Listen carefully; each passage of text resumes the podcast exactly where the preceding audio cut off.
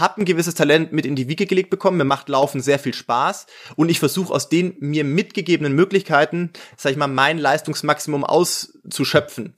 Wo das liegt, weiß ich noch nicht. Idealerweise liegt es noch ein bisschen weiter als das, was ich schon erreicht habe. Aber ich glaube, ich brauche mich nie damit beschäftigen, mal Weltrekord zu laufen. Da, da bin ich ja zehn Minuten von weg. Ähm, das ist aber auch nicht mein Antrieb. Also ich will mich da, ich sehe Laufen, natürlich ist es, ist Wettkampfsport, aber ich sehe das viel weniger als den Vergleich mit anderen Leuten. 42,195 Kilometer. Das ist die Länge eines Marathons. Die einen genießen es. Es ist wie eine Sucht, ein Marathon nach dem anderen. Für die anderen ist es eine richtige Qual. Eine Herausforderung, die sie sich nur einmal im Leben stellen wollen. Am Ende sind aber alle gleich. Nach Überqueren der Ziellinie sind sie erleichtert, freudvoll und mächtig stolz. Der Marathon ist auf der ganzen Welt beliebt und hat eine gewisse Magie. Und genau über die möchte ich in dieser Folge sprechen. Und damit herzlich willkommen zu Rebellisch Gesund. Mein Name ist Jonas Söhn und ich bin der Gründer der Detox Rebels. Wir unterstützen Unternehmen dabei, eine gesunde Unternehmenskultur mit gesunden Mitarbeitern im Alltag umzusetzen und auch wirklich zu leben. Mit voller Leidenschaft, denn Passion eats knowledge for breakfast. Mein heutiger Gast ist Philipp Flieger. Er ist professioneller Marathonläufer, Autor und Podcaster. Philipp war lange Zeit auf Kurzstrecken, also auf der Laufbahn spezialisiert. Hier konnte er zwar bereits erste Erfolge einsammeln, aber er gehörte nie zu den besten und großen Talenten in Deutschland. Er entschied sich dann, die Disziplin zu wechseln. Es ging auf die Straße. Er fing mit Marathon an. Sein Debüt 2014 ging allerdings mächtig schief. Marathonabbruch vor laufenden Kameras. Seine Sportlerkarriere stand vor dem Aus. Doch 2015 überraschte er dann alle und er machte auf sich aufmerksam. Er lief seine Bestzeit. Zwei Stunden, zwölf Minuten und 50 Sekunden. Damit qualifizierte er sich sogar für Olympia 2016 in Rio. Ein Traum ist für ihn in Erfüllung gegangen und ganz Deutschland blickte auf ihn. Heute gehört Philipp zu den größten und bekanntesten Marathonläufern in Deutschland. Über diese Karriere, also über diese Laufbahn, habe ich mit Philipp in dieser Folge gesprochen. Er erzählt von der Magie des Marathons und hat viele Impulse für dich dabei, egal ob du Marathon-Anfänger, Marathon-Fan oder wiederholter Marathonläufer bist. Du erfährst in dieser Folge, wie eine Vorbereitung auf einen Marathon aussehen sollte, wie man sich besonders zum Ende des Marathons noch einmal selbst motivieren kann und warum es auch gut ist, auch mal Mut zur Lücke zu haben. Spannend wird es in der zweiten Hälfte, wenn Philipp über das Zwei-Stunden-Marathon-Projekt von Kipchoge in Wien erzählt und dir als Hörer seine persönlichen Einblicke gewährt, wie er mit Tiefschlägen, mit Verletzungen umgegangen ist, dass er anschließend alle mit seiner Bestzeit überraschte, sich selbst eingeschlossen. Philipp ist mein Gast in diesem Podcast, da er immer wieder aufstand und immer wieder positiv nach vorne geschaut hat. Meines Erachtens ganz viele tolle Impulse für dich, die dir nicht nur auf der Marathonstrecke helfen, sondern auch im Leben. Wenn du laufbegeistert bist, kann ich dir diese Folge nur ans Herz legen und dir raten, bis zum Ende dran zu bleiben. Denn am Ende verrät er, wie er es geschafft hat, sich nicht immer mit anderen Läufern zu vergleichen. Ich finde eine ganz tolle Message gerade in den heutigen Social Media Zeiten. Gerne kannst du die Folge mit Freunden teilen, die schon immer einen Marathon laufen wollten oder große Marathon-Fans sind. Aber keine Angst, ich höre schon auf zu quatschen und jetzt kommt Philipp zu Wort. Viel Spaß mit dieser Folge. Rebellisch gesund. Der Podcast von den Detox Rebels zu deinem gesunden Lifestyle. Philipp, schön, dass wir sprechen können und du dir die Zeit äh, für uns nimmst. Für dich geht es ja Ende der Woche ins Trainingslager. Wohin geht es und wie lange bist du unterwegs? Ja, Jonas, grüß dich. Schön, dass ich heute bei euch äh, zu Gast sein darf. Bei mir geht's als äh, Marathonprofi jetzt endlich so langsam mal wieder ein bisschen los. Es kommt so ein bisschen sportliche Normalität zurück und äh, ja, das tatsächlich erste Trainingslager seit Corona steht für mich jetzt mal wieder an. Wir haben auch sehr lange natürlich nicht viel reisen dürfen. Zum einen, weil es äh, wenig Anlass gab, also weder Rennen noch sonstige Termine, die wir sonst so äh, haben. Aber es gibt ja ein bisschen kleinen Ausblick auf eine Late Season und vielleicht auch noch den ein oder anderen Marathon, der dann leider ja nur als äh, reines Elite-Rennen ausgetragen wird. Aber da geht es ja dann auch schon wieder um äh, die Olympiastartplätze im nächsten Jahr und äh, da wollen wir jetzt nochmal ja, in die Vollen gehen und deswegen äh, fahre ich am Freitag äh, das erste Mal für mich mal was anderes ausprobieren, ähm, nach Sestriere. Das ist äh, an der italienisch-französischen Grenze ein äh, kleines Bergdorf, war aber auch Olympiastadt, äh, als damals die Winterspiele in Turin waren. Äh, waren dort die, die Abfahrtsrennen und äh, ja, das ist so auf 2000 Meter Höhe, also wird auf jeden Fall anstrengend werden, das, äh, das ist schon mal klar. Und äh, ja, ich freue mich drauf, mal mal wieder rauszukommen. Du hast es angesprochen, Olympia äh, ist ja verschoben. Wir wären jetzt eigentlich nach Olympia gewesen dieses Jahr. Ähm, jetzt ist es auf nächstes Jahr Tokio verschoben. Das heißt, das ist dein großes Ziel, auf was du jetzt auch trainierst. Warum jetzt auch das Trainingslager? Ja, ganz genau. Also Olympia ist natürlich für jeden Sportler einer olympischen Disziplin immer das ganz, ganz große äh, Thema und Ziel. Ich bin so privilegiert, dass ich tatsächlich das ja schon einmal erleben durfte. Da ist für mich auf jeden Fall mit Rio 2016 ein Kindheitstraum in Erfüllung gegangen. Aber das macht natürlich nicht weniger äh, weniger wert. Also das nutzt sich jetzt nicht ab. Wer einmal, glaube ich, Olympische Spiele erlebt hat, da kenne ich jetzt wenige, die sagen, ach ja, reicht auch, wenn man es einmal erlebt hat, sondern das ist natürlich schon was äh, absolut Außergewöhnliches und sehr Besonderes und dementsprechend ist ja auch die, die Motivation natürlich wahnsinnig hoch, das nochmal zu packen. Und äh, ja, wir hoffen auch drauf, dass wir jetzt nochmal vielleicht Ende des Jahres ein Quali-Rennen ähm, äh, eine Chance dafür bekommen. Olympia, du hast angesprochen, äh, für viele Sportler besonders, für die Hobbyläufer da draußen äh, völlig unwahrscheinlich. Äh, die können aber trotzdem einen Marathon laufen bei unzähligen Laufveranstaltungen. Die erfreuen sich ja immer großer Beliebtheit. Also der Marathon, ich kenne es hier von Köln, ist ein halbes Jahr vorher ausgebucht, ausverkauft. Also das, das Interesse ist relativ groß welche Magie hat denn dieser Marathon? Also warum ist es für viele Läufer so ein Traum, diesen zu laufen, obwohl das Training ja für viele eine Qual ist? Also ich kann zuerst mal vorwegnehmen, dass auch das Training für mich immer eine Qual ist. Also so ist es nicht. Das ist jetzt nicht so, nur weil wir vielleicht ein bisschen schneller laufen als äh, der Großteil der Allgemeinheit, dass, äh, dass das Training bei uns immer super easy ist und Spaß macht. Ganz im Gegenteil. Es ist schon eine, eine echte Schinderei und Quälerei, aber ich glaube, das Marathon, äh, es ist zum einen natürlich wirklich eine historische, ich sag mal sportliche Herausforderung, die natürlich schon auf die griechische Antike zurückgeht und die das irgendwie die Neuzeit geschafft hat. Dieser, dieser Mythos, der lebt halt auch in der heutigen Zeit immer noch. Und ich glaube, dass natürlich ganz viele Menschen ähm, einfach natürlich klassischerweise als Ausgleich zum Berufsalltag sich äh, einen Sport suchen, aber damit ja dann auch häufig, um, um irgendwie motiviert zu bleiben, eine sportliche Herausforderung suchen und Laufen ist natürlich ein relativ äh, einfacher Sport und damit meine ich aber vor allem, dass es halt wirklich jeder ausüben kann. Man braucht jetzt nicht unbedingt viel oder teures Equipment dafür. Das ist zum einen, sag ich mal, die Zugangsbeschränkung ist ja relativ niedrig, deswegen spricht es, glaube ich, sehr viele Menschen an. Man kann es überall machen, man kann es vor der Arbeit machen, nach der Arbeit machen und da ist natürlich klar, dass da die, sage ich jetzt mal, größtmögliche Herausforderung Jetzt möchte ich die Ultraläufer nicht hier außen vor lassen. Man kann natürlich auch länger laufen, das ist klar. Aber ich sag mal, Marathon ist noch was, was man, glaube ich, auch mit einer Familie, mit einem normalen Job, ähm, also das Training von Marathon ganz gut unterbringen kann. Trotzdem ist es natürlich für jeden eine Quälerei, egal ob man fünf Stunden rennt, drei Stunden rennt oder vielleicht um olympische Tickets kämpft. Äh, Marathon ist nun mal ein Arbeits- also Laufen ist generell ein Arbeitssport, aber äh, auch sehr ehrlich, Disziplin und Fleiß wird in der Regel belohnt und ähm, ich glaube, das ist natürlich schon was, was man schnell als Läufer merkt, dass du was zurückbekommst, was du investierst an sportlicher ähm, Leistung, das merkst du zum einen in Zeiten natürlich, also äh, du wirst sicherlich schneller werden, aber auch was dein Wohlbefinden oder was du dein, deine körperliche Fitness anbelangt, dass du vielleicht tatsächlich Gewicht auch verlierst und sowas, das ist beim Laufen halt super ehrlich und auch super schnell ähm, spürbar. Äh, die größte Hürde ist, glaube ich, für die meisten Leute, die mit Laufen anfangen, halt so diese ersten vier bis sechs Wochen zu überleben, sage ich jetzt mal. Äh, ich kenne es ja selber, also ich hatte auch schon diverse Verletzungen leider und, und auch die ein oder andere OP. Laufen, wenn man jetzt komplett unfit ist, so ehrlich bin ich schon, macht jetzt nicht so viel Bock zunächst mal, weil man sich da erstmal so ein bisschen so eine Routine und Grundfitness erarbeiten muss.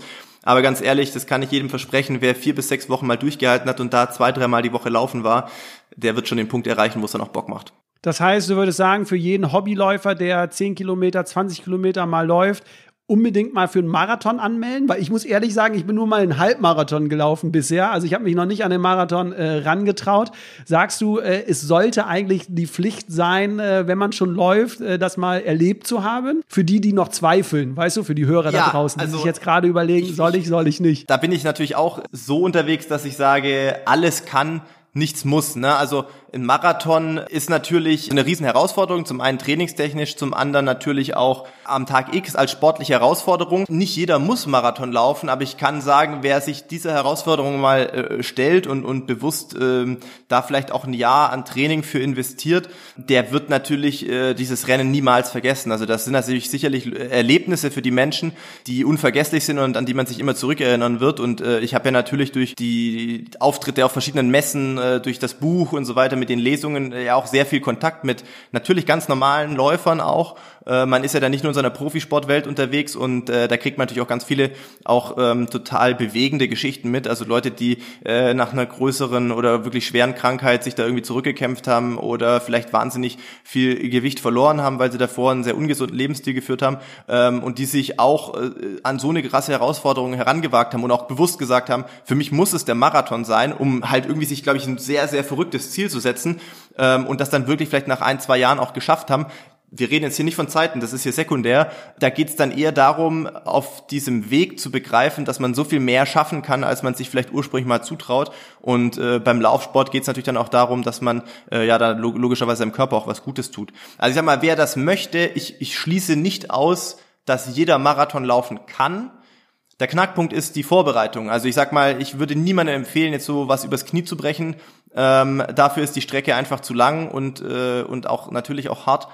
Jetzt hast du es schon angesprochen, die Vorbereitung. Ähm, die Vorbereitung sieht natürlich anders aus, als wenn ich einen 10-Kilometer-Run äh, nur mache. Wir wollen gar nicht zu sehr in die Details gehen. Vielleicht kannst du nur mal grob zusammenfassen, wie so eine Vorbereitung auf so einen Marathon ähm, aussehen müsste, sollte. Es gibt ja auch im Online-Bereich, kann man sich ja sogar Trainingspläne ziehen, aber vielleicht hast du ja den einen oder anderen Tipp, den es nicht überall gibt. Also ich sag mal, Tipp Nummer eins ist, habe ich ja gerade schon angerissen, genügend Zeit einplanen. Also lieber einen Monat mehr als einen Monat zu wenig und man kommt dann in Stress und meint, man muss irgendwie Training noch komprimieren und, ähm, und dann wird es zu viel und hat im Worst Case tatsächlich dann irgendwie eine Überlastungserscheinung und eine kleine Verletzung oder sowas. Ähm, also ich würde immer genügend Zeit einplanen und nicht gucken, wo man vielleicht noch einen Startplatz schießen kann, dann lieber ein Jahr warten. Da hat man auf jeden Fall mehr Freude dran. Und dann ist es halt so, ich glaube, wenn man genügend lange Läufe unterbringt in seiner Vorbereitung, da würde ich jetzt im Amateurbereich sagen, einer in der Woche wäre gut, aber man kann natürlich auch, wenn man jetzt vier Monate von einem Marathon anfängt, sich auch mal eine Woche ein, also eine Regenerationswoche im klassischen Sinne einbauen, wo man nicht jede Woche einen langen Lauf macht, aber unterm Strich ja dann trotzdem mehr unterbringt, als wenn man jetzt nur drei Monate vorher beginnt. Das ist, glaube ich, schon wichtig und man darf, glaube ich, dann auch keine Scheu haben, sich wirklich an lange Strecken im Training ranzutrauen. Man darf ja nicht vergessen, äh, wenn man im Training halt immer nur, sag ich mal, nur in Anführungszeichen, nicht dass 20 Kilometer wenig wären, aber wenn man immer nur 20 Kilometer rennt, dann ist es schon nicht ganz unwahrscheinlich, dass im Marathon ein so ein bisschen äh, eine böse Überraschung möglicherweise einholt, wenn man dann halt mal jenseits der 32, 33, 34 Kilometer ist. Ähm, also durchaus auch im Verlauf einer Vorbereitung sich an Strecken, idealerweise vielleicht an einem Wochenendtag, dann ähm, von 30 Kilometern oder vielleicht auch sogar ein bisschen drüber mal annähern und versuchen, ein, zwei solche Läufe dann auch mal mit in die Vorbereitung reinzunehmen. Äh, natürlich bitte auch nicht die Wochen direkt vor dem Marathon, sondern zwei Wochen vorm Marathon dann auch wieder so ein bisschen anfangen, das Trainingspensum runterzufahren, dass man auch erholt und frisch an der Startlinie steht. Wie wichtig ist das Thema äh, Abwechslung? Klar, Intensität, Schnelligkeit, aber auch was das Thema Strecken angeht. Also ich kann mir vorstellen, wenn ich vier Monate, fünf Monate trainiere und immer die gleiche Strecke laufe, mal ein bisschen länger, mal ein bisschen kürzer. Wie machst du das? Klar, du fährst mal ab und zu in die Trainingslager, aber wie wichtig ist das Thema Abwechslung bei den Strecken, äh, um mal was anderes zu sehen? Also äh, schadet auf jeden Fall nicht, das ist klar. Also äh, bei mir ist es natürlich zwangsläufig so, für die Leute, die jetzt vielleicht nicht so informiert sind, wie äh, umfangreich das Training von einem, sag ich mal, Marathon-Profiläufer aussieht, da ist, sagen wir mal, in einer direkten Marathon-Vorbereitung sind da schon in der Regel so um die 200 Kilometer pro Woche äh, in so einem Trainingsplan enthalten. Natürlich auf ganz unterschiedliche Trainingseinheiten äh, und wir trainieren in der Regel also zwei Einheiten pro Tag, bis auf, wenn wir jetzt wirklich einen 30, 35, 40 Kilometer Lauf haben, da haben wir in der Regel am Nachmittag frei. Ich habe am Sonntag zum Beispiel einen 40 Kilometer Lauf gemacht. Ja, da gehe ich jetzt nachmittags nicht nochmal laufen, aber äh, es ist schon so, dass natürlich Abwechslung hilft. Also ich würde auch sagen, wenn jetzt jemand drei, vier, fünf Mal die Woche läuft in einer Marathonvorbereitung, dann wäre es natürlich toll oder gut, ideal, sage ich mal, wenn er am Wochenende einen längeren Lauf hat, wo wir schon angerissen haben und in der, sagen wir, Mitte der Woche eine in der Art Tempo-Einheit. Und das wäre das eine. Und das andere ist natürlich an solchen ruhigen Lauftagen und davon sollte man schon einige einplanen. Du kannst ja nicht jeden Tag irgendwie ballern und dich da komplett auskotzen. Dann wird man auch relativ schnell in so eine Art Übertraining reinkommen, sondern mehr als zwei intensive Einheiten in so einer Marathonvorbereitung würde ich eigentlich gar nicht empfehlen und ist witzigerweise bei mir auch gar nicht so anders. Also ganz viele meiner gelaufenen Kilometer in so einer Marathonvorbereitung, das sind ruhige Kilometer in einem Grundlagenausdauerbereich einfach. Und da geht es natürlich darum, äh, natürlich mal bei mir auch die Muskulatur und den äh, Muskelsehnenapparat natürlich an diese Belastung zu gewöhnen, äh, aber auch einfach viel, man sagt so bei uns ein bisschen Sauerstoff tanken. Und diese Läufe können natürlich überall stattfinden. Ne? Das muss jetzt nicht immer äh, am Radweg der gleiche Radweg sein oder sowas, sondern idealerweise ja vielleicht auch mal im Wald, ein anderer Untergrund, vielleicht sogar mal Trails oder wer irgendwo wohnt, wo es Hügel hat, ähm, durchaus auch gerne mal solche Läufe in einem hügeligen Gelände machen. Hat den Vorteil, man macht gleichzeitig noch ein bisschen Kraftausdauer mit. Wir sprechen in unserem Podcast auch viel über andere Themen mit vielen anderen Experten aus dem Bereich Stress, äh, Ernährung, Achtsamkeit, Schlaf und und und. Und die Quintessenz, was ich da immer so mitnehme aus diesen ganzen Gesprächen, ist irgendwie, oder die zentrale Botschaft, liebevoller mit sich wieder umzugehen, also mehr auf Körper und Geist zu hören, in sich hineinzuhören, wie geht es eigentlich einem. Da wäre jetzt so meine Frage an dich, wie du das siehst, ähm, gerade was das Laufen angeht. Sollten Läufer vielleicht auch mehr auf ihren Körper mal hören und nicht so einen falschen Ehrgeiz äh, entwickeln. Also ich kann mir ja vorstellen, wenn man jetzt ein halbes Jahr trainiert oder ein ganzes Jahr auf ein bestimmtes Event und dann kränkelt man hier, man fühlt sich irgendwo matschig oder sogar am Event selbst, dann sagt einer, ja gut, ich habe jetzt sechs Monate trainiert, warum soll ich jetzt äh, aufhören? Ich muss das jetzt durchballern und äh, ich mache das. Also wie wichtig ist das wirklich auf seinen Körper da dann noch zu hören und dann auch mal zu sagen, nee, ich muss jetzt pausieren oder sogar äh, im schlimmsten Fall am Eventtag selbst gar nicht antreten. Ja, also ich glaube, das eigene Körpergefühl ähm, sollte über allem stehen. Ne? Es ist sicherlich so, je mehr man, glaube ich, auch Sport treibt, desto eher und desto besser entwickelt man ein Gefühl für seinen Körper. Und man lernt auch mit der Zeit Signale zu deuten. Es gibt sicherlich Tage, da bist du nicht motiviert. Also das ist bei mir auch ganz normal. Es gibt einfach Tage, da bist du jetzt nicht so motiviert zu trainieren an manchen Tagen muss man sich einfach dann überwinden und das Training durchziehen. Es gibt aber auch Tage, wo die Signale eher so sind, nicht, dass du keine Lust hast, sondern dass halt irgendwas nicht passt, dass mal was zwickt, dass mal vielleicht äh, die Nase läuft oder sowas. Und da muss man schon, ähm, finde ich, sensibler mit umgehen. Bin jetzt 33, also äh, habe da schon ein paar Jahre Sport gemacht auf dem Level, muss ganz ehrlich sein. So Ende der Teenagerzeit, Anfang der 20er Jahre äh, habe ich das nie gemacht. Ne? Also da ist man so ich sag jetzt mal, fast schon vom Ehrgeiz zerfressen. Man will halt, das ist so diese Sturm- und Drangzeit, man will die Welt einreißen und das möglichst äh, morgen und nicht übermorgen. Und da wird ganz wenig Rücksicht genommen auf den eigenen Körper. Nicht, weil es die Trainer nicht vielleicht sogar äh, einfordern, aber das wird halt ignoriert, ne? Das ist so die Mentalität damals gewesen, ja, Schmerz existiert nur im Kopf und du bist eh härter, also es geht nur drum, um auf die Zähne zu beißen.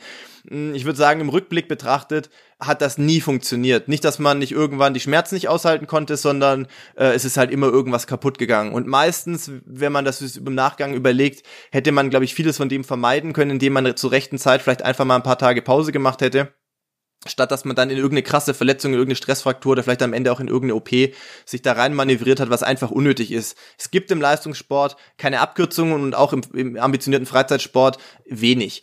Also ich glaube, dass Disziplin und Fleiß auf jeden Fall belohnt werden. Das heißt aber nicht, dass man da total verblendet zu Werke gehen sollte und alles ignorieren um sich rum.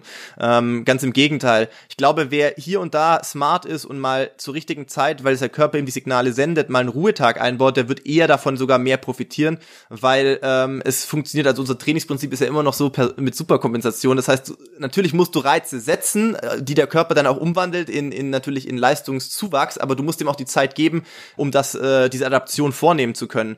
Und da darf man keinen falschen Ehrgeiz an den Tag legen. Also ich glaube, nur weil man einen Trainingsplan hat, natürlich da sind wir Deutschen sowieso sehr gefährdet, immer schön abarbeiten und Häkchen machen, das verstehe ich, das ist auch befriedigend, aber ja, also manchmal gibt's halt Tage, da passt's halt nicht oder man ist halt ein bisschen am Kränkeln, dann würde ich das auf keinen Fall empfehlen und schon gar nicht. Das war wirklich was, was ich auch wirklich sehr dankbar für bin, dass das die Trainer schon im Jugendalter uns eingebläut haben. Wenn man krank ist, wird A nicht trainiert, aber B auch schon überhaupt gar nicht mal irgendwie einen Wettkampf gelaufen. Ich sag mal, bei einer, bei einem leichten Schnupfen, das ist noch ein Grenzbereich, da kann man vielleicht eine lockere äh, Ausdauereinheit machen, wenn sie nicht zu lang ist. Aber wenn wir irgendwie sprechen von, äh, was weiß ich, Husten, ähm, irgendwie Halsschmerzen und oder Fieber oder sowas, da wird auch im Profisport, also da wirst du eher belächelt, wenn du so ein Depp bist, der dann noch trainieren geht, weil damit gefährdest du äh, halt wirklich einfach massiv deine Gesundheit. Und ich kenne leider auch Leute oder ehemalige Weggefährten, ähm, die tatsächlich auch Profis waren, ähm, die dann an einer Herzmuskelentzündung schon gestorben sind. Mhm. Wenn man jetzt ehrgeizig war und diszipliniert war, beim Marathon teilnimmt, äh, man sagt ja immer so, ab dem 30. Kilometer, 35. Kilometer sind so die härtesten, da wird's richtig schwer. Ähm, wahrscheinlich ja auch bei dir. Ähm, hast du da vielleicht für dich einen Trick entwickelt? Also natürlich wird man von den Seiten angefeuert und äh, das beflügelt ein. Aber feuerst du dich noch mal selbst im Kopf irgendwie an? Äh, lässt du noch mal dein Training Revue passieren, um so die letzten Kilometer noch mal Gas zu geben? Wie, wie schafft man es so gerade in diesem Loch, sich noch mal zu pushen, um dann über die Ziellinie zu laufen? Also ich bin auf jeden Fall jemand, der ich weiß gar nicht, ob man das irgendwie wissenschaftlich, äh, ob es einen Begriff gibt, aber ich bin ein visueller Typ. Also ich bin auch jemand, der im Training das ist eine der Standardfragen, die gerne bei Interviews kommen. Ähm, wie, wie hält man das aus? 200 Kilometer die Woche laufen. Ich habe mich jetzt erst auch dieses Jahr verändert. Äh, nach zwölf Jahren nochmal neuer Trainer. Habe mich damit aber auch durch, von meiner Trainingsgruppe verabschiedet. Das heißt, ich trainiere inzwischen echt alles alleine, außer ich bin jetzt mal wieder hier äh, jetzt dann in einem Trainingslager. Wie schafft man das 200 Kilometer zu laufen? Äh, da hört man noch Musik oder irgendwas.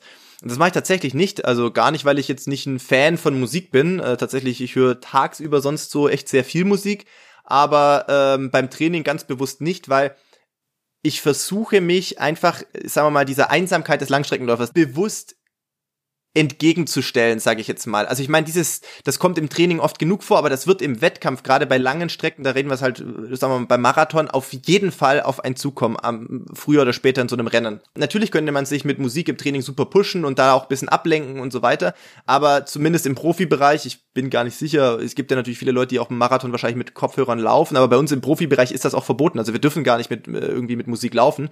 Ähm, das heißt, ist, für mich macht es keinen Sinn, im Training das dann zu machen, wenn ich im Wettkampf nicht nicht machen darf, sondern ich versuche eher, mich im Training daran zu gewöhnen oder äh, Mantras oder Muster zu entwickeln, mich damit ähm, auseinanderzusetzen und damit abzufinden, damit ich das im Wettkampf auch abrufen kann.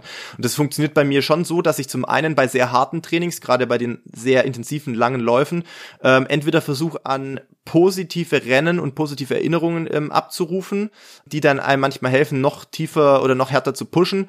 Und gleichzeitig versuche ich dann im Wettkampf mich auch an Tage zu erinnern, wo es mir vielleicht nicht gut ging oder wo es mir gut ging, aber wo ich wirklich mich auch komplett ausgekotzt habe im Training und mir damit nochmal in Erinnerung rufe, hey, das hast du an dem Tag auch geschafft und das du das geschafft und du hast vielleicht das in deinem Training noch nie vorher machen können. Also du bist jetzt bereit, diese Challenge jetzt, sag ich mal, im Wettkampf so anzugehen, wenn du auf Bestzeitkurs bist. Man muss ja sagen, wenn wir auf Bestzeitkurs sind, in einem Marathon, dann bewegen wir uns in einem Bereich, in dem wir noch niemals zuvor waren. Man kann nicht auf unserem Level im Training das simulieren. Ich kann nicht im Training 35 oder 40 Kilometer mal testweise in meinem Marathontempo laufen, weil das ist so intensiv und so, also so eine Belastung für Körper und Organismus, äh, dann brauchst du kein Marathon mehr laufen. Ne? Das heißt, natürlich gibt's da viele Parameter, denen wir dann immer rum, äh, rumtüfteln in so einer Vorbereitung äh, und sicherlich auch welche, auf die du dann zurückführen kannst, dass du denkst, okay, du bist wahrscheinlich gerade in der Form deines Lebens und vielleicht reicht das auch für das, was du dir vorgenommen hast, aber es wird dieser Punkt kommen, wo du dich in den freien Fall begibst, also wo du auf, auf jeden Fall nicht mehr weißt, was jetzt danach kommt. Ich bin nicht das größte Talent auf diesem Planeten, ganz sicherlich nicht. Ich habe ein gewisses Talent mit in die Wiege gelegt bekommen, mir macht Laufen sehr viel Spaß und ich versuche aus den mir mitgegebenen Möglichkeiten, sag ich mal, mein Leistungsmaximum auszuschöpfen. Wo das liegt, weiß ich noch nicht. Idealerweise liegt es noch ein bisschen weiter als das, was ich schon erreicht habe. Aber ich glaube, ich brauche mich nie damit beschäftigen, mal Weltrekord zu laufen. Da, da bin ich ja zehn Minuten von weg. Ähm, das ist aber auch nicht mein Antrieb. Also ich will mich da, ich sehe Laufen, natürlich ist es, es ist Wettkampfsport, aber ich sehe das viel weniger als den Vergleich mit anderen Leuten, weil leider muss man auch dazu sagen, in unserer Welt spielen halt auch nicht alle fair auf dem Level, äh, wo wir da unterwegs sind. Und das wäre, glaube ich, langfristig ein frustrierender Prozess gewesen, sich der, damit immer auseinanderzusetzen, sondern für mich ist es so, ich will gucken, wo mein Horizont liegt und wie weit ich den ausdehnen kann. Und das ist halt was, das sind Parameter, die kann ich kontrollieren. Ich, ich weiß zum einen, was ich nehme und was ich nicht nehme, logischerweise. Ähm, und ich kann natürlich mein Training steuern und habe da Einfluss drauf. Und das ist das, was mich eben auch antreibt, sage ich jetzt mal. Kommen wir jetzt mal zu dir. Wir haben jetzt, äh, glaube ich, ganz viele Tipps mal äh, an die Hörer da draußen gegeben. Wir hoffen, äh, dass der ein oder andere dabei war, der ein oder andere sich angesprochen fühlt. Wir kommen jetzt äh, zu dir. Im Intro habe ich ja schon über deinen Lebensweg relativ viel erzählt. Zur Erinnerung nochmal, deine Bestzeit liegt ja bei zwei Stunden, zwölf Minuten und 50 äh, Sekunden. Das sind knapp über drei Minuten pro Kilometer. Also jeder Hobbyläufer da draußen, auch ich, äh, weiß, wie unfassbar schnell das ist. Also äh, wenn man sich das vorstellt, über 42 Kilometer, das pro Kilometer zu laufen. Wie hart muss man dafür trainieren? Also wie sieht da so eine Vorbereitung aus, um auf diesem Niveau äh, laufen zu können? Ja, du hast es ja im Intro ja schon gesagt, dass mein erster Versuch, äh, sich dieser Marathon-Distanz zu stellen, äh, nicht sehr erfolgreich war damals in Frankfurt 2014. Und ich glaube, das hat mir in vielerlei Hinsicht, äh, was Marathontraining anbelangt, auch nochmal sehr die Augen geöffnet, äh, was das Training anbelangt, aber auch was diese ganzen anderen äh, Faktoren äh, anbelangt, die ja beim Bahn, also bei den Bahnwettkämpfen überhaupt keine Rolle spielen. Stichwort äh, Wettkampfverpflegung und, und Flüssigkeitszufuhr und sowas. Ähm, das sind natürlich Dinge, das brauche ich auf der Bahn nicht. Wenn ich da fünf oder zehntausend Meter laufe, dann ist das äh, in 13, 14 Minuten oder halt in 28, 29 Minuten bei mir in der Regel erledigt. Wenn man aber über zwei Stunden rennt und auf so einem Level, du hast schon gesagt, das sind so knapp 20 kmh, dann ja, hinterlässt das auch bei einem, äh, sagen wir mal, äh, professionellen Marathonläufer dementsprechend Spuren. Das heißt, man muss mehr messen, wie viel Flüssigkeit verliert man in einer Stunde und dann natürlich versuchen, das zu substituieren. Das muss man alles im Training üben. Bin sehr blauäugig da mal in dieses Rennen gegangen. Auch was das Training anbelangt hat. Äh, keine Erfahrung gehabt, keine Ahnung. Äh, ich dachte immer, ja, so wie das Bahntraining halt nur ein bisschen länger. Und für mich war es halt damals so, ich habe wenig Läufe, länger als 30 Kilometer gemacht. Ich dachte damals auch, okay, 30 Kilometer hier vielleicht kleiner Disclaimer an alle Zuhörer, die ähm, ambitioniert in der Freizeit laufen. Das ist jetzt schon sehr profi-nerdig. Nicht jeder, der jetzt hier zuhört, soll jetzt zukünftig 40er direkt im Training machen. Aber also es ist halt bei uns schon so, dass das natürlich schon nochmal einen Unterschied macht, weil durch diese hohe Geschwindigkeit, die wir laufen, ist es ähm, vor allem am Ende auch wirklich eine extreme muskuläre Herausforderung. Also man muss wirklich seine Muskulatur einfach vorbereiten und diesen Muskelsehnenapparat, dass man auch nach 35 Kilometern noch so ein Tempo laufen kann, ohne dass dir da die Wade wegfliegt oder dein Oberschenkel da in die Knie geht. Und das ist wirklich so anders wie alles, was ich da die Jahre vorher auf der Bahn kannte. Und das hat Zeit, eine Zeit gebraucht auf jeden Fall. Also ich glaube, was für mich wirklich der Schlüsselpunkt war, war nicht nur mehr Kilometer zu machen pro Woche, sondern vor allem diese langen Läufe. Und ich glaube, ich habe äh, vor, vor Berlin, ein Jahr später dann, damals, als äh, ich die Bestzeit gelaufen bin, überhaupt das erste Mal in meinem Leben 40 Kilometerläufe gemacht. Ich schätze mal so drei, vier Stück oder so in der Vorbereitung. Teilweise auch mit eingebautem Programm, also wo du innerhalb dieser 40 Kilometer dann auch Marathon-Tempo-Abschnitte eingebaut hattest oder mit Endbeschleunigung und sowas, äh, wo man natürlich schon peu à peu versucht, sich so ein bisschen an diesen ähm, Marathonbelastung, Marathonstress auch zu gewöhnen oder den Körper darauf vorzubereiten. Ich glaube, ich hatte sicherlich an diesem Tag in Berlin, deswegen werde ich das Rennen auch nie vergessen, äh, wirklich einen absoluten Sahnetag. Also ich war mir sicher, das wird mein letzter Versuch werden. Ich habe davor nach meinem Bachelorstudium wirklich vier Jahre auf die Karte Sport gesetzt, am Existenzminimum irgendwo mich da, da über die Runden gerettet äh, und, und versucht, irgendwo diesen Traum noch möglich zu machen. Und äh, ich war mir sicher, dass ich, also an dem Morgen des Berlin-Marathons war ich mir sicher, dass wenn das heute nicht funktioniert, dass ich dann die Schuhe an Nagel hängen. Sagen wir mal, diesen selbst auferlegten Druck äh, hätte man nicht machen müssen aber es hat an dem Tag einfach, dass solche Tage gibt's, da kannst du es gar nicht genau erklären, da passt einfach alles. Du, also wirklich, die zählen ja üblicherweise beim Marathon in Berlin ist es auf jeden Fall immer so, so ein Countdown runter zehn Sekunden. Und diese zehn Sekunden kamen mir vor wie eine Unendlichkeit. Und ich habe mir so gewünscht, einfach hier von dieser Linie weggehen zu können und, und die Schuhe ausziehen und sagen, ich lasse es einfach, komm, lass es einfach gut sein, ich will, ich will es jetzt gar nicht probieren. Und der Startschuss fällt und alles ist weg. Du bist im Tunnel, du hast eine gute Position in der Gruppe und nach drei, vier, fünf Kilometer hast du einen Rhythmus und du bist im Flow.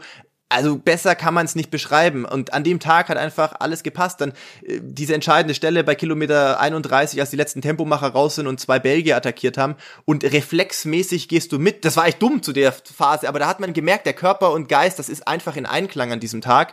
Und, ähm, und man wusste irgendwie, man rennt an dem Tag auch um sein Leben im wahrsten Sinne des Wortes, weil letzten Endes, wenn ich jetzt heute ein paar Jahre zurückblicke, ähm, es lief sicherlich danach nicht alles so, wie ich es mir gewünscht habe. Das ist immer noch meine Bestzeit, aber es hat mir wahnsinnig viele ähm, Möglichkeiten, nicht nur jetzt über Rio hinaus, was natürlich auch logischerweise unvergessliches Erlebnis war, keine Frage, und hat mich sehr glücklich gemacht, das erleben zu dürfen, aber auch danach äh, darüber hinaus so viele Türen geöffnet und ähm, ja auch ermöglicht, dass ich dieses dieses Leben immer noch ähm, so führen kann und dafür bin ich natürlich wahnsinnig dankbar. Ja, vielen Dank für die ganzen ähm, Einblicke. Aber nimm uns doch mal vielleicht in so einen Alltag mit. Ich meine, du bist äh, Berufssportler, ähm, Profisportler, du verdienst dein Geld damit. Wie kann ich mir so einen Alltag, so eine Woche bei dir aussehen? Äh, dreht sich wirklich alles rund ums Laufen und, und auf was musst du vielleicht auch äh, komplett verzichten, weil wirklich immer das Training, das Laufen im Vordergrund steht?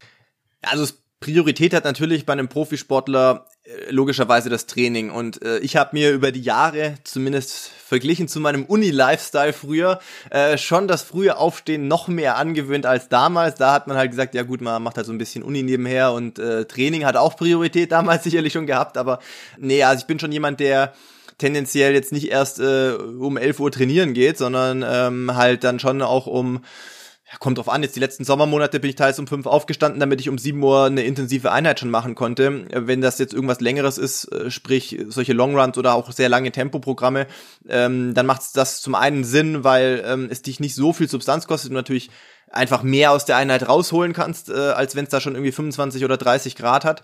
Ähm, und zum anderen ist es so, dass ich ja neben dem Sport schon auch äh, jemand bin, der viele andere Projekte macht, ähm, die mir einfach auch Spaß machen und ich glaube auch so ein bisschen als Ausgleich brauche, ehrlich gesagt. Klar, heutzutage als jemand, der sagt, er hat sich gegen ähm, Bundeswehr oder Polizeisportförderung entschieden, ähm, das heißt, also ich meine, ich bin klassischerweise, ich bin selbstständig, ähm, wie sonst äh, Menschen auch, äh, habe natürlich Verträge mit meinen äh, Partnern und, und mache natürlich drumherum äh, viele Sachen, die, die damit auch zu tun haben. Also natürlich gehört es auch dazu, dass man mit seinen Partnern, was weiß ich, äh, mal irgendwelche Events macht oder äh, Shootings oder so. Also gibt es krasse Sachen auch, die man da schon erleben durfte. Das macht ja dann auch mal Spaß. So, das sind Sachen, die jetzt nicht alltäglich sind für mich. Ähm, wenn man dann für LA oder nach LA geflogen wird in der Business Class für so ein globales Adidas Running Shooting, dann ist das für mich auch schon sehr abgespaced einfach, äh, wo du dann irgendwie eine Woche bist und vier Tage morgens äh, Sonnenaufgang und Sonnenuntergangsshooting hast äh, und dann ein halbes Jahr später siehst du dich in aller Welt irgendwo rumhängen, weil die Leute auf Instagram dich in Stories taggen von Hongkong bis, äh, was weiß ich, Mailand und London. Das ist schon irgendwie äh, natürlich surreal, keine Frage. Und ich finde es vor allem auch cool, dass man das immer weiterentwickeln kann. Also bei mir ist jetzt eben auch ein, ein eigener Podcast dazugekommen seit ein paar Monaten mit, ähm, mit Ralf Scholl zusammen. Bestzeit heißt der, geht natürlich logischerweise viel um Laufthemen, aber auch, äh, weil Ralf natürlich auch einen guten Triathlon-Background hat, um Triathlon und generell allgemeine Sportnews so, ähm, den wir jede Woche jetzt machen. Ich habe noch ein paar andere Ideen, was man vielleicht zukünftig noch auf der hoffentlich Road to Tokyo noch äh, anschieben kann.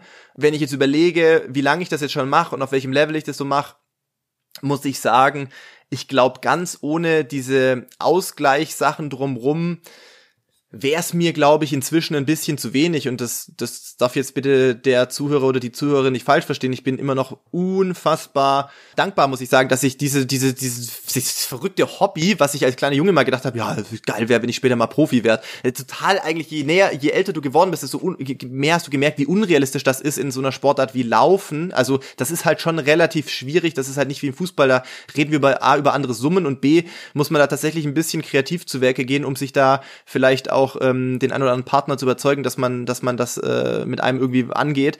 Aber ähm, das ist Hammer. Es ist immer noch Hammer, irgendwie aufzustehen und, und diesen, diesen ja, spielerischen Laufkram machen zu dürfen, um irgendwie Bestzeiten äh, anzugehen. Und gleichzeitig ist es aber auch aber so, ja. Aber apropos äh, Bestzeit, ähm, jetzt fragt sich der ein oder andere ja vielleicht, ähm, wenn du jetzt im Trainingslager bist, wie schafft jetzt der Philipp äh, bei zwei Stunden zwölf noch da die letzten Sekunden, Minuten noch mehr rauszuholen? Also ähm, irgendwann ist ja auch eine Kapazität vielleicht erreicht. Also wie schaffst du jetzt noch oder wie ist jetzt so dein Ziel?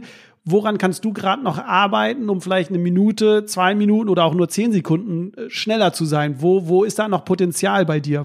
Also man muss ja generell mal sagen, auch äh, als selbstkritisches äh, Statement hier, ich habe seit äh, 2015 nicht geschafft, meine Marathon-Bestzeit zu verbessern. Ich habe äh, meine Halbmarathon-Bestzeit häufiger verbessert, aber ich konnte das nie jetzt in Marathon umwandeln. Da muss man natürlich auch fairerweise dazu sagen, die Chancen, so einen Marathon zu laufen, sind bei uns nicht so häufig. Also auf dem Level ist es halt, also das muss man vielleicht auch erklären, manche, äh, man, natürlich könnte ich jede Woche von mir aus einen Marathon laufen. Äh, wie gesagt, der 40er nur mal als Orientierung, den ich jetzt am Sonntag in einer normalen Trainingswoche gemacht habe. Wenn ich diese 2,2 Kilometer weitergerannt wäre, dann wäre das ein Marathon in 2 Stunden 30 gewesen. Also so sowas mache ich regelmäßig. Das ist für mich jetzt eher ein mittelflotter Trainingslauf.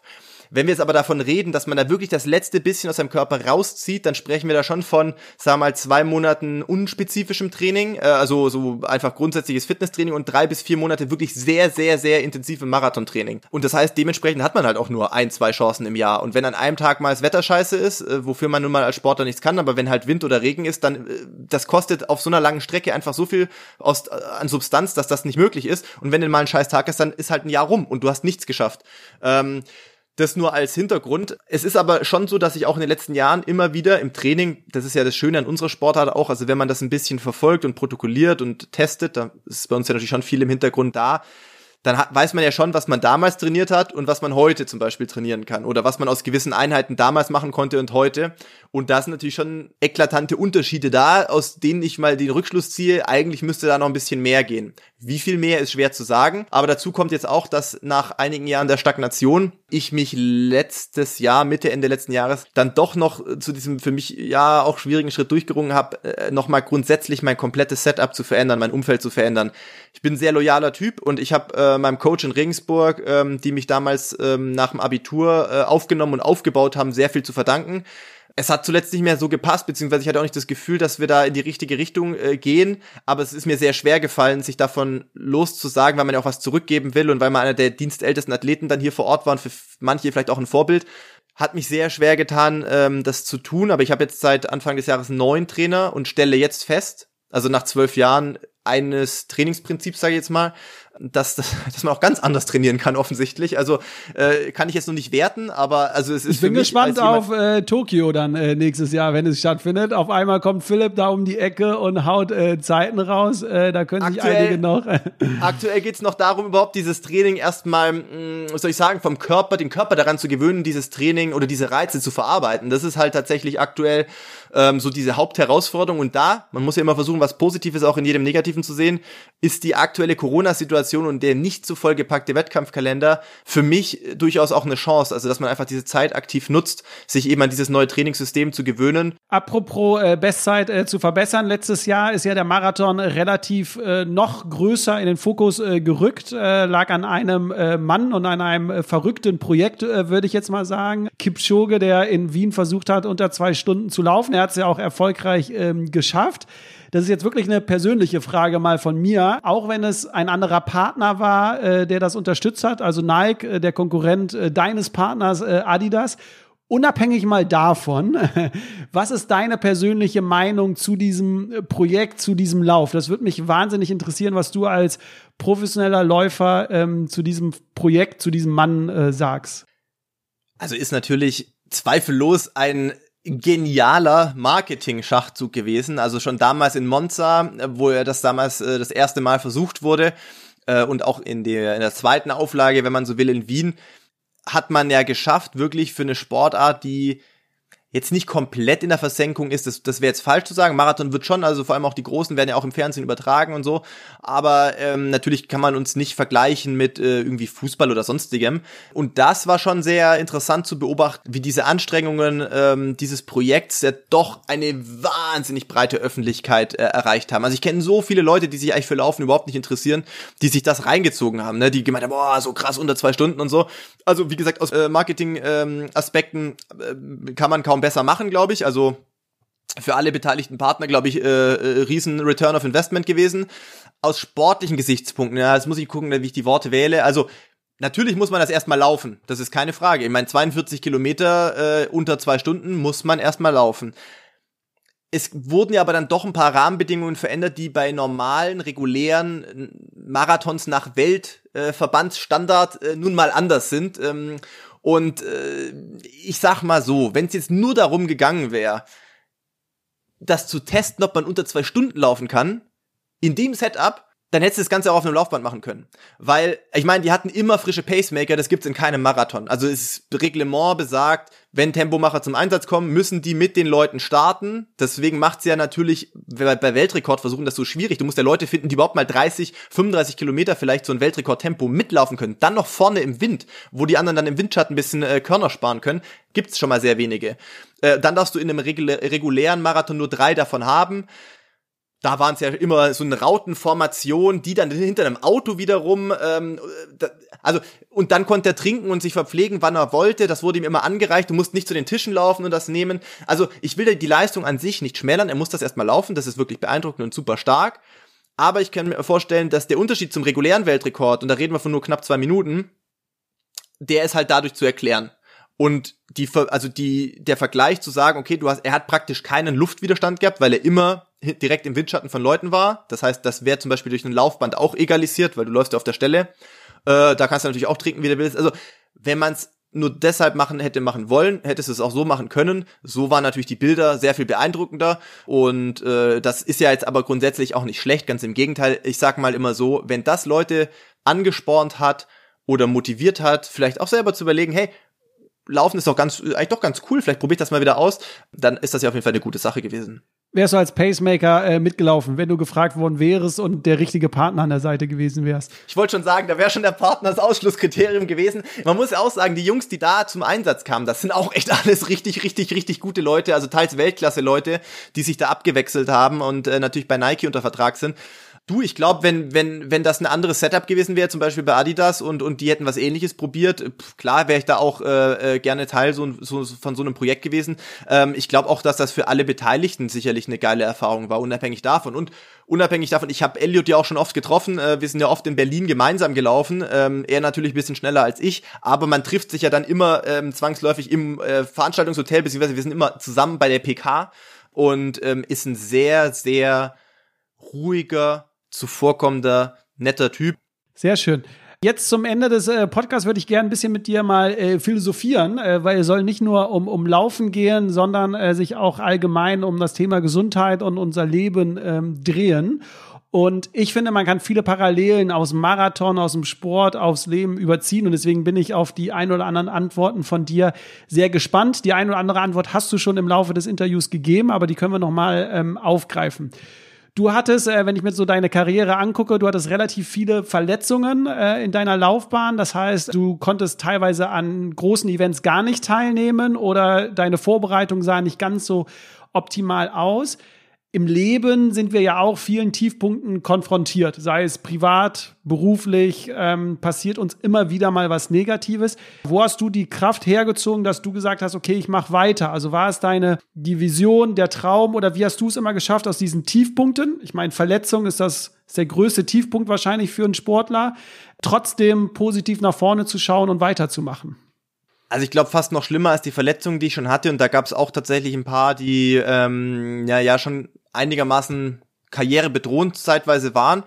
Noch schlimmer fand ich damals äh, tatsächlich das zum Beispiel wie Berlin, dass du da vor laufenden Kameras kollabierst und, und das für mich zu dem Zeitpunkt zumindest nicht erklärbar war und auch durch auch nach vielen Tests und Untersuchungen im Nachgang nicht zu 100 Prozent äh, rückzuverfolgen war, was da jetzt genau an dem Tag die Ursache für so was Extremes war.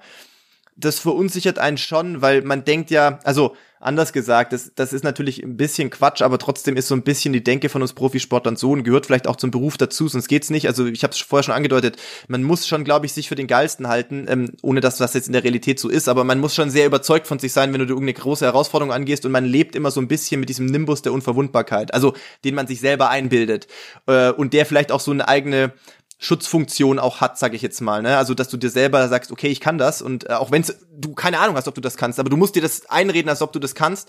Und wenn du dann auf so eine drastische Art und Weise wie in, in Berlin äh, nicht nur scheiterst, sondern also mein, das hätte auch unschöner ausgehen können, sage ich jetzt mal. Das hat schon eine Weile gebraucht, das irgendwie loszuwerden aus dem Kopf und das zu verarbeiten und vor allem das ins Gegenteil zu verkehren, dass du wieder zu dem Punkt zurückkommst, wo du sonst immer ähm, überzeugt, sage ich jetzt mal, an so einer Linie gestanden bist.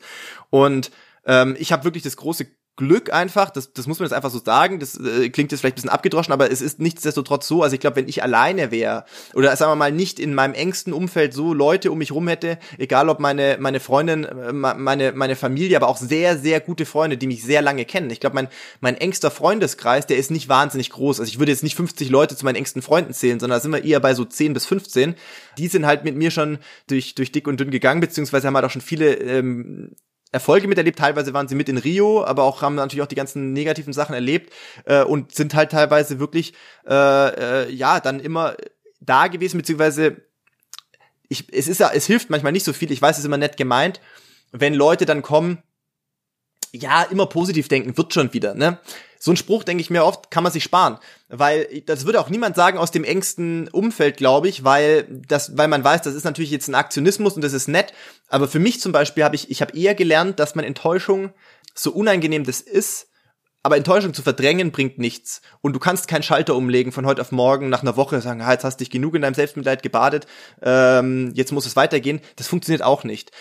Aber man muss, glaube ich, durch so eine Art Verarbeitungsprozess durch, und der lässt sich halt nur begrenzt abkürzen, sage ich jetzt mal. Das, das dauert halt. Und ich habe für mich gelernt, nicht zu forcieren, also zu sagen, ich muss jetzt einfach übermorgen wieder ins normale Training einsteigen, das nächste Ziel kommt bestimmt, sondern man muss einfach ein bisschen geduldig sein und drauf warten. Und das habe ich jetzt ja leider auch schon ein paar Mal durchexerzieren müssen. Mir, mir hat's geholfen. Es ist so, dass du dann irgendwann das Gefühl hast, also es kommt von alleine. Du stehst irgendwann auf und dann hast du das Gefühl, okay, jetzt äh, natürlich hast du dich in der Zeit umgeben mit deinen, wie gesagt, guten Leuten, du hast interessante und gute Gespräche geführt, aber jetzt nie mit dem Hintergrund, ja, morgen muss es wieder weitergehen. Und irgendwann war der Punkt da, wo du gesagt hast, okay, ich glaube, jetzt habe ich es abgehakt. Das heißt, äh, durchhalten äh, war jetzt so, glaube ich, dein, dein, deine Antwort, äh, dass man äh, diese Tiefschläge äh, durchhält und irgendeines Tages wacht man wieder auf und hat wieder diese Energie, diese Kraft zu sagen, es geht genau. wieder weiter. Also es geht, es geht immer weiter. Das ist was, was ich wirklich gelernt habe aus den, äh, aus den letzten acht, neun, zehn Jahren. Es geht immer weiter, aber du kannst diesen Punkt, glaube ich, ganz schwer erzwingen, an dem du das Gefühl hast, du bist bereit, so dieses nächste Ziel anzugehen oder in, in, in Fokus zu nehmen, sondern der Moment kommt, aber man muss sich, glaube ich, ein bisschen Geduld geben, ähm, dass man selber spürt, wann das soweit ist. Also bei mir war es manchmal nach zwei Wochen der Fall, bei mir war es aber auch manchmal nach vier Wochen der Fall, wo ich irgendwann das Gefühl hatte, okay, du musst dich in der Zeit vielleicht auch einfach mal ein bisschen, ich nenne es mal, treiben lassen, vielleicht auch andere Sachen machen und irgendwann kommt die Lust aufs Laufen wieder und damit auch immer einhergehen, zumindest bei mir natürlich als, als Wettkampfsportler, dann natürlich auch das, ähm, der Wunsch, irgendwie ein neues Ziel anzugehen. Jetzt hattest du Berlin schon ganz oft äh, angesprochen, deswegen würde ich da die äh, Überleitung der Frage machen. Du warst ja lange Zeit in einer Komfortzone. Du warst auf der, auf den Kurzstrecken, du warst auf der Bahn, da hast du dich wohlgefühlt, deine Komfortzone. Wenn wir jetzt über den gesunden Lifestyle oder über das Leben sprechen, sagen wir ja immer raus aus der Komfortzone, dann passiert was Großes, Neues. Du hast dich ja dann irgendwann rausgetraut. Äh, du hast gesagt, okay, komm, äh, ich gehe jetzt raus. Ähm, da würde mich interessieren mal, wie es dazu gekommen ist, also ne, wie du es gewagt hast, aus dieser Komfortzone mal rauszukommen. Viel spannender finde ich dann aber auch die Frage, du bist raus und eigentlich denkt man ja, okay, jetzt passiert Großes und Tolles und bumm, dann kam Berlin, ja, äh, du musst es aufgeben, so, also das, ich würde jetzt mal sagen, das, äh, das negativste Ereignis, was je hätte passieren können, ist passiert. Und trotzdem, obwohl es außerhalb deiner Komfortzone war, hast du gesagt, okay, du machst weiter, dann kam die Bestzeit und und und wie, ähm, weil ich finde, wir müssen ja immer wieder aus unserer Komfortzone. Vielleicht kannst du das zusammenfassen, was da bei dir los war, zu sagen, erstens, ich gehe raus und zweitens, es wurde ja nicht besser für dich und trotzdem hast du es aber weitergemacht und dann wurde es besser. Also vielleicht kannst du da dem Hörer noch was mitgeben. Ja klar, also ähm, wenn man wenn man ganz ehrlich ist und äh, einen nüchternen Blick auf meine Karriere wirft, dann sieht die eigentlich mittelmäßig desaströs aus, zumindest was Straßenlauf anbelangt, weil ich habe mehr Marathons nicht gefinisht, als ich gefinisht habe. Aber die, die ich gefinisht habe, waren unvergessliche Rennen. Also das waren dann Rennen ähm, wie die Bestzeit, das waren Rennen wie die Olympischen Spiele. Und ich will jetzt hier gar nicht scheitern glorifizieren, um Gottes Willen. Aber ich bin, glaube ich, jemand, der grundsätzlich risikoaffin ist und bereit ist, gerne all in zu gehen. Weil ich auch weiß, dass wir sehr wenig solche Marathon-Gelegenheiten haben. Das heißt, wenn ich in einer guten, gefühlt einer guten Verfassung bin und äh, gut durch die Vorbereitung gekommen bin, dann will ich auch immer versuchen, an so einem Tag X Risiko zu gehen. Weil ich mir denke, okay, wer weiß, wie viele solche Chancen, muss man fairerweise als Sportler sagen, wer weiß, wie viele solche Chancen du in deiner Karriere noch äh, bekommst, äh, sag ich mal übertrieben gesagt, du reißt dir morgen die Achillessehne ab, so das Kreuzband des, äh, des Läufers so äh, quasi, dann weißt du ja nicht, ob du noch mal zurückkommst. Und ich will immer äh, maximieren. Das ist immer mein Ding, also schon gewesen. Das ist natürlich wie wir es ja vorher schon im Gespräch sicherlich ähm, rausgehört haben, im Marathonbereich sehr, sehr, sehr, sehr viel schwieriger als auf der Bahn, weil weniger Chancen und äh, mehr Parameter oder, oder Faktoren, die deine Leistung negativ beeinflussen können. Das heißt, wenn ich jetzt aber trotzdem rückblicke, rückblickend sage, okay, du hast tatsächlich vielleicht wirklich viele Marathons nicht beenden können, was schlecht ist natürlich, auch äh, für den Kopf natürlich. Man sollte Marathons oder generell Rennen versuchen natürlich zu finishen. Und dann aber überlege, die Rennen, wo ich mit dem Rücken zur Wand stand, wo ich dann äh, vielleicht auch überrascht habe, andere, dann wiegt das bei mir immer auf. Also ich bin, glaube ich, jemand, der lieber fünfmal Marathon in Sand setzt, dafür einen großartigen läuft, als sechs so mittelgut, sage ich jetzt mal. Und das prägt natürlich schon, also mich zumindest. Also diese diese Risikobereitschaft zu sagen, okay, wenn eine Vorbereitung gut lief, bin ich schon bereit an so einem Tag auch viel zu riskieren, weil man nie weiß, wie viel solche Chancen du noch bekommst. Und wenn irgendwann noch mal so ein Ding äh, gelingt, dass ich noch mal so einen raushauen kann und vielleicht ich mich da mich selber überraschen kann und vielleicht noch mal ein zwei Minuten äh, von meiner Bestzeit ähm, wegnehmen kann, dann sind das letzten Endes für mich eher die Rennen, äh, die ich niemals vergessen werde, als die, die scheiße gelaufen sind. Weil bei denen ist es halt so, natürlich, das tut weh das ist frustrierend. Wir haben ja gerade drüber gesprochen, wie man über solche Rennen vielleicht auch, wenn es ganz schlecht gelaufen ist, äh, dann vielleicht drüber hinwegkommen kann. Das dauert, das, das braucht seine Zeit. Aber ich bin halt, glaube ich, halt der Typ hoffnungsloser Optimist und ähm, ich vergesse negative Sachen schneller als positive. Im Gegenteil, also die positiven Sachen, das sind die Sachen, an die ich mich erinnere. Und ähm, sowas Negatives verblasst bei mir einfach. Mhm. Ein Thema hattest du schon aufgegriffen, das war das äh, Thema Vergleichen. Ähm das würde mich mal total interessieren, weil ähm, im Leben vergleichen wir uns oft, gerade durch Social Media wird das noch äh, negativ leider ja beschleunigt, dass wir uns immer mehr mit anderen Menschen vergleichen. Das führt oft zu, dass wir uns äh, traurig fühlen, äh, negativ sind äh, und und und. Du als Läufer, du musst dich ja quasi in manchen Wettbewerben vergleichen, weil es geht darum, okay, wie schnell läufst du, bist du der schnellste oder nicht?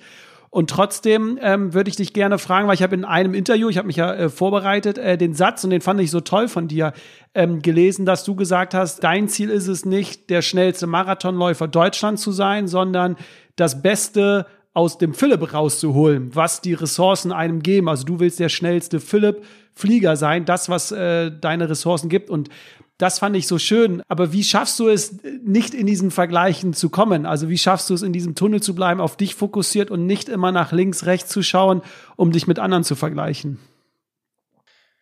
Aber das hat hauptsächlich, glaube ich, damit zu tun, dass natürlich spielt dieser Vergleich immer eine Rolle und man kann dem natürlich auch nicht entgehen. Gerade zum Beispiel Olympische Spiele, so dieser Qualifikationsprozess ist natürlich ganz klar definiert. Ich meine, die, die besten drei oder schnellsten drei Marathonläufer im Qualifikationszeitraum, die werden nominiert und fahren dahin. Das Problem ist nur, also ich kann ja zum einen habe ich schon mal nicht in der Hand, was andere Leute machen und sich dann zu sehr darauf zu konzentrieren, was andere Leute vielleicht machen oder nicht machen oder welches Rennen die laufen, das hilft mir ja nicht weiter. Im Gegenteil, das kostet mich einfach nur unnötige Energie und zieht mich vielleicht sogar runter. Also ich versuche mich halt eher immer auf die positiven Sachen zu konzentrieren. Was kann ich machen in meinem Training? Was kann ich für ein Rennen auswählen, wo ich denke, dass ich die besten Chancen habe? Idealerweise komme ich dann da vielleicht auch ins Elitefeld und was ist mein Ziel? Also das ist natürlich immer eine enge äh, Absprache mit meinem Trainer logischerweise, was der dir zutraut. Und ähm, ich sag mal so, man muss sich dann natürlich auch drüber im Klaren sein, mehr geht halt nicht. Also ich kann dann versuchen, alles so positiv zu beeinflussen wie möglich und an dem Tag X mein Bestmögliches zu geben.